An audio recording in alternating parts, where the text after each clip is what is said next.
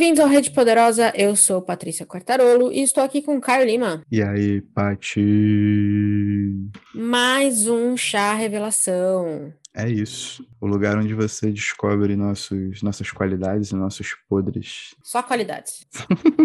Só qualidades. Bom, basicamente, o nosso Chá Revelação é um episódio em que a gente abre uma caixinha de perguntas lá no Instagram. E aí você pode mandar o que você quiser. E a gente tá juntando várias e fazer um episódio simplesmente respondendo essa galera esperta que mandou várias coisas legais aqui hoje. Pra gente poder discutir o que, que, é, o que, que é relevante ou não é, sem liberar muito dos nossos podres. Exatamente. Vamos então, vamos começar da parte mais divertida, né? A, a Fê, que já é gerente desse podcast, falou pra gente comentar o seu o fato do seu vídeo ter viralizado no Insta da Tabla em maio, acho que foi, quando a gente fez aquelas leituras, não foi? Do Mamude? Não, acho que foi março. Foi março. Nossa, março, meu Deus. Março. Passou muito rápido, né? Passou muito rápido. Mas enfim, viralizou, blogueirinho. Como é que você se sente? Me conta. Cara, sendo muito sincero, tipo, óbvio que eu fico feliz porque isso traz uma espécie de reconhecimento pro podcast, mas gostar de aparecer eu não curto não, sacou? Eu sou um cara que gosta de ficar aqui no meu canto, entendeu? Quietinho, trabalhando por trás das câmeras. Porta-voz oficial agora. Mas agora é aquela coisa, né? Depois desses reels todos que eu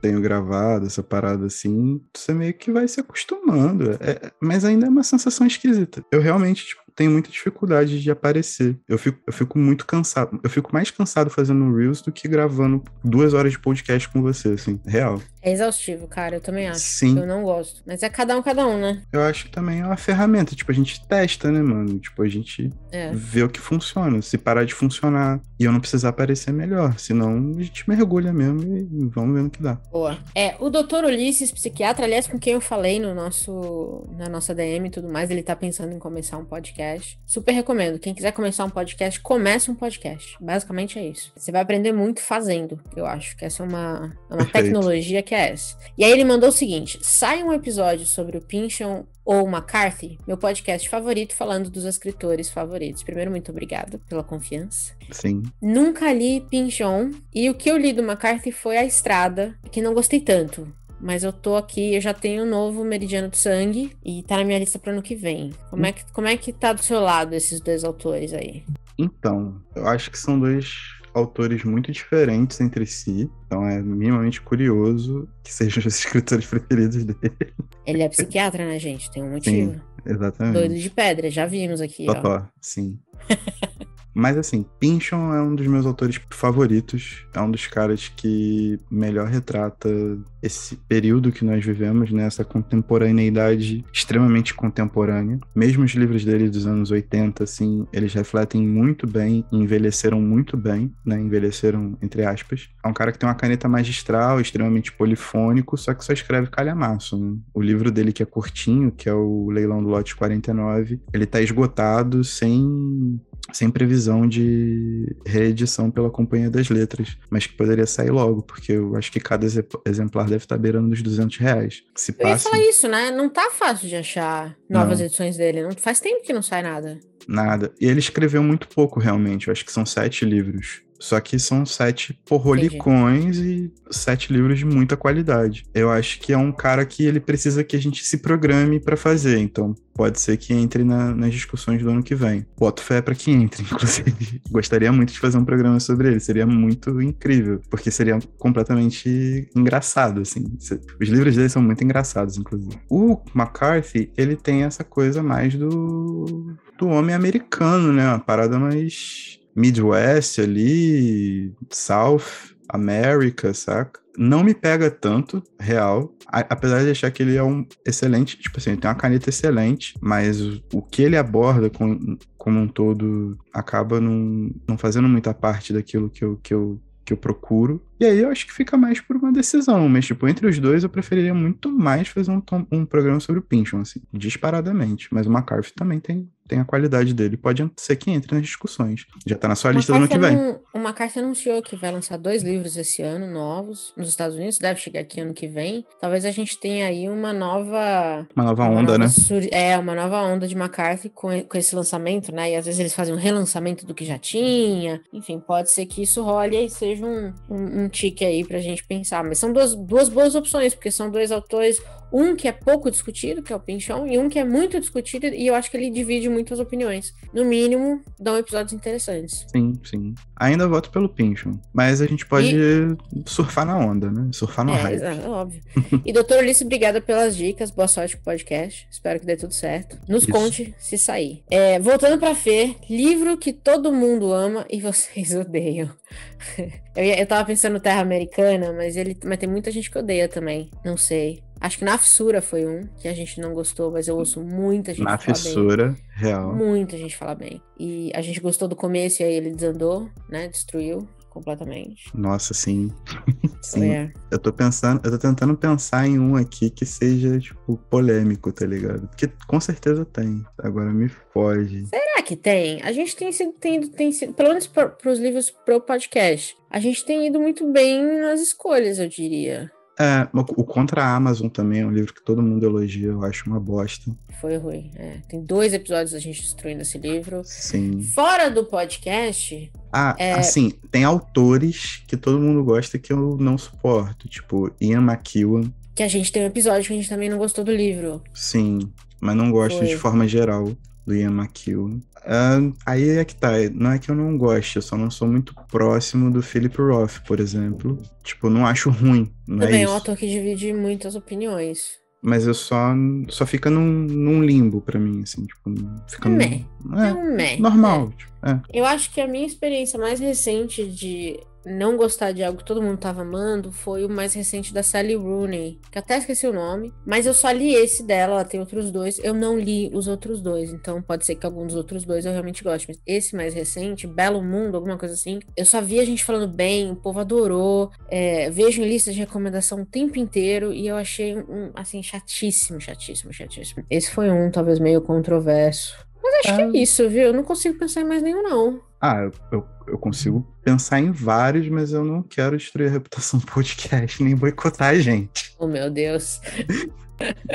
mas assim, tá com Vamos em frente. Já dei vários nomes gringos aí, vocês se contentem com isso. Boa. É, o Edilberto Tauá perguntou se vocês já leram Graciliano Ramos e o que acharam. Pô, velho Graça é clássico demais, mano. O maluco muito foda, muito foda. Já li Vidas Secas, já li São Bernardo, acho um dos maiores livros já escritos aqui no Brasil, São Bernardo, inclusive. Baita livraço. Os Diários da Prisão dele, que eu sempre esqueço o nome. Memórias eu, do Cárcere. Li... Memórias do Cárcere. Eu li São Bernardo, achei incrível, mas para mim um dos livros... Eu não li ainda Vidas Secas, é um livro que sempre me intimidou um pouco. E também não li Memórias, mas um outro livro dele que eu li, eu li no colégio, e eu lembro de ser, ter sido um dos primeiros livros da minha vida, assim, de, de leitora, que eu li, eu falei, puta que pariu. Que, não acredito que alguém pode fazer isso aqui com uma história, que foi Angústia.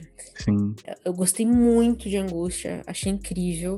E foi minha porta de entrada pro Gracilianos. Mas como eu, como eu falei, eu ainda me sinto um pouco intimidada com o Vidas Secas. Talvez ano que vem seja um ano pra eu quebrar. Porque eu andei quebrar. Esse ano eu quero quebrar a minha intimidação com crime e castigo. Tô Bom. postergando, né? Tô desde janeiro falando que eu quero ler. Estamos em julho, não li ainda. Então tem ainda alguns meses, mas eu tô, tô, enrolando. Eu vejo ele ali, eu pego outro. Mas, mas tá na minha frente, eu deixo ele na minha frente o tempo inteiro. Talvez ano que vem seja o ano de, de quebrar esse feitiço aí com, com vidas secas. Mas, assim, o que, o que eu li do cara é. O cara não erra, sabe? São Bernardo e Angústia. Pra mim, se eu concordo, são dois, talvez, dos melhores livros que eu já li é, na vida, independente de quem escreveu. Então, Sim. se você perguntou porque você leu, conta pra gente o que você achou. Se você não leu, toca o barco. E não precisa começar com Vidas Secas também, não. Não, não pega acho. qualquer coisa. Eu acho que, tipo, é. o, o Graciliano, ele é um cara tão, tão gigante, escreveu tanta coisa boa que existem várias portas de entrada, na real, né? E a partir do momento que você conhece também um pouco da biografia dele, tipo, isso vai se tornando cada vez mais interessante também. É uma experiência muito foda. Pouquíssimos autores você pode falar isso. Pega qualquer coisa. Pouquíssimo. Pouquíssimo, pouquíssimo. sim.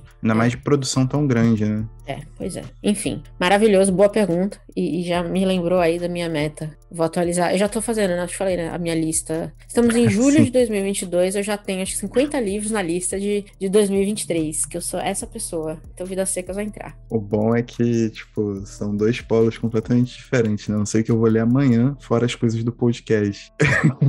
eu sou aquela pessoa, você já leu outra coisa? Não, mas tá na lista de 2027. Me isso. aguarde. É isso. Muito bem. Literarchive pergunta: poema e poeta preferidos? Cara, para mim é roubada falar isso aí, tipo, marmelada, na verdade, não roubada, né? É muito fácil falar, que é o Roberto Bolanho. E o meu, meu poema preferido é o, é o Buzo, ou, em tradução, O Mergulhador, que é um poema que trata sobre sonho, sobre a parte onírica, que é uma parada que pouca gente fala do Bolanho, que é uma coisa que tá dentro do que eu, do que eu pesquiso muito sobre a obra dele. E, pô, é baita poema sensacional. Eu vou deixar o link no site para vocês darem uma olhada, que é incrível, tipo, é incrível. Então é isso, Roberto Bolanho e El Buzo. Boa, é, eu sou, eu já falei, né, várias vezes, eu sou uma leitora ruim de poesia, eu preciso ler mais e entender mais. Mas duas autoras que, nos anos recentes em que eu comecei a ler mais poesia, justamente até por causa do podcast, foi uma foi a Noémia de Souza, que a gente tem um episódio sobre ela, e, e o livro que saiu aqui pela Capulana é muito, muito bonito. É, muito, é difícil até para mim escolher um dos poemas, porque tinha vários que. Era aquele poema que você terminava de ler, você voltava. E, e aí eu fiz isso com mais de um e várias vezes, assim, porque tinha alguns que eram tão. As letras, parecia música, parecia que se mexia. Eu não sei nem explicar o que os poemas fizeram é, na minha cabeça. Eu achei lindíssimo. Então recomendo muito conhecer o trabalho dela. E, e outra foi a Visla, Vis, ah, Vislava Zimborska, acho que é, é. isso que já saíram acho que três livros dela aqui no Brasil pela, pela companhia, né? E eu achei os dois primeiros, que o primeiro acho que foi. Ai, é o Poemas, que é o pequenininho. Poemas é o mais recente. Não, é o primeiro, que é, tem a lombada vermelha. Tem o amor alguma coisa. Um amor feliz. Um amor feliz. Um amor feliz é belíssimo, tá cheio de coisas lindas. Poemas também é bonito. Eu não li o último só, mas os dois primeiros eu li. É, é o Poemas, tem razão. O Poemas, inclusive, tá na minha lista de livros favoritos da vida. É, é um dos poucos livros que eu risquei. Eu não costumo riscar os livros, eu anoto tudo em outro lugar. Mas esse eu não consegui evitar, porque era tão. Sei lá, é tão Até os mais curtinhos eram tão bonitos que eu fiz alguma observação ali. Então eu diria que são duas que eu tô acompanhando, né? Mais, conhecendo mais não acompanhando, conhecendo mais. Mas enfim, essa conversa sempre me dá na cabeça que eu preciso ler mais poesia no geral, porque eu sou uma Sim. péssima leitora de poesia. Mas são duas, são duas baitas para escolher. É possível esco escolher entre as duas, na verdade, assim. São É, eu não saberia dizer, mas são marcantes assim, de verdade. Demais, São demais. duas vozes completamente diferentes, mas igualmente potentes assim. Sim. Mas muito bem, acho que essas são as perguntas que a gente tem para esse chá. De novo, se você quiser perguntar qualquer coisa pra gente, que a gente traga aí para um episódio, uma conversinha que a gente comece aqui, é, manda numa das nossas caixinhas no Instagram, arroba central, rede poderosa. E aí você participa também. A gente normalmente fala o nome de quem lê. Se não, aliás, uma coisa que me falaram que eu tinha que falar. Se você não quiser que a gente fale seu nome, avise a gente, que a gente não fala. Às vezes a pessoa quer fazer no anonimato, não tem problema. É, a gente respeita isso sem problema nenhum. E obrigada para todo mundo que mandou umas perguntinhas muito boas. Me deu coisa para pensar aqui na minha lista já pro ano que vem, que é sempre bom. 50 livros já tá na lista, cara. É isso. Boa sorte. É isso.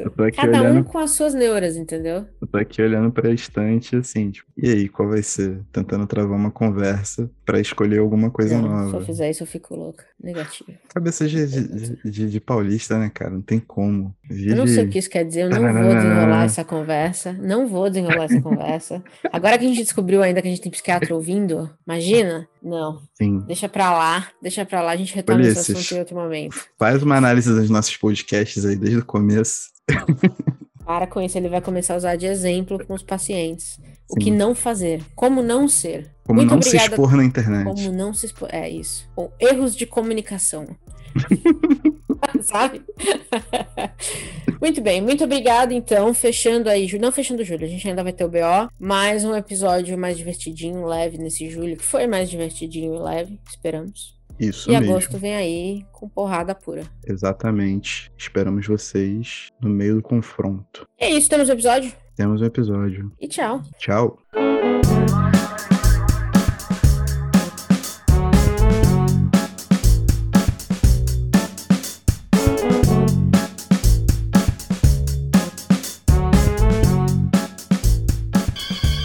Want you to know the power of the underground. We'll fight alone. just as we used to do in those days. All right. Fight just like we used to do.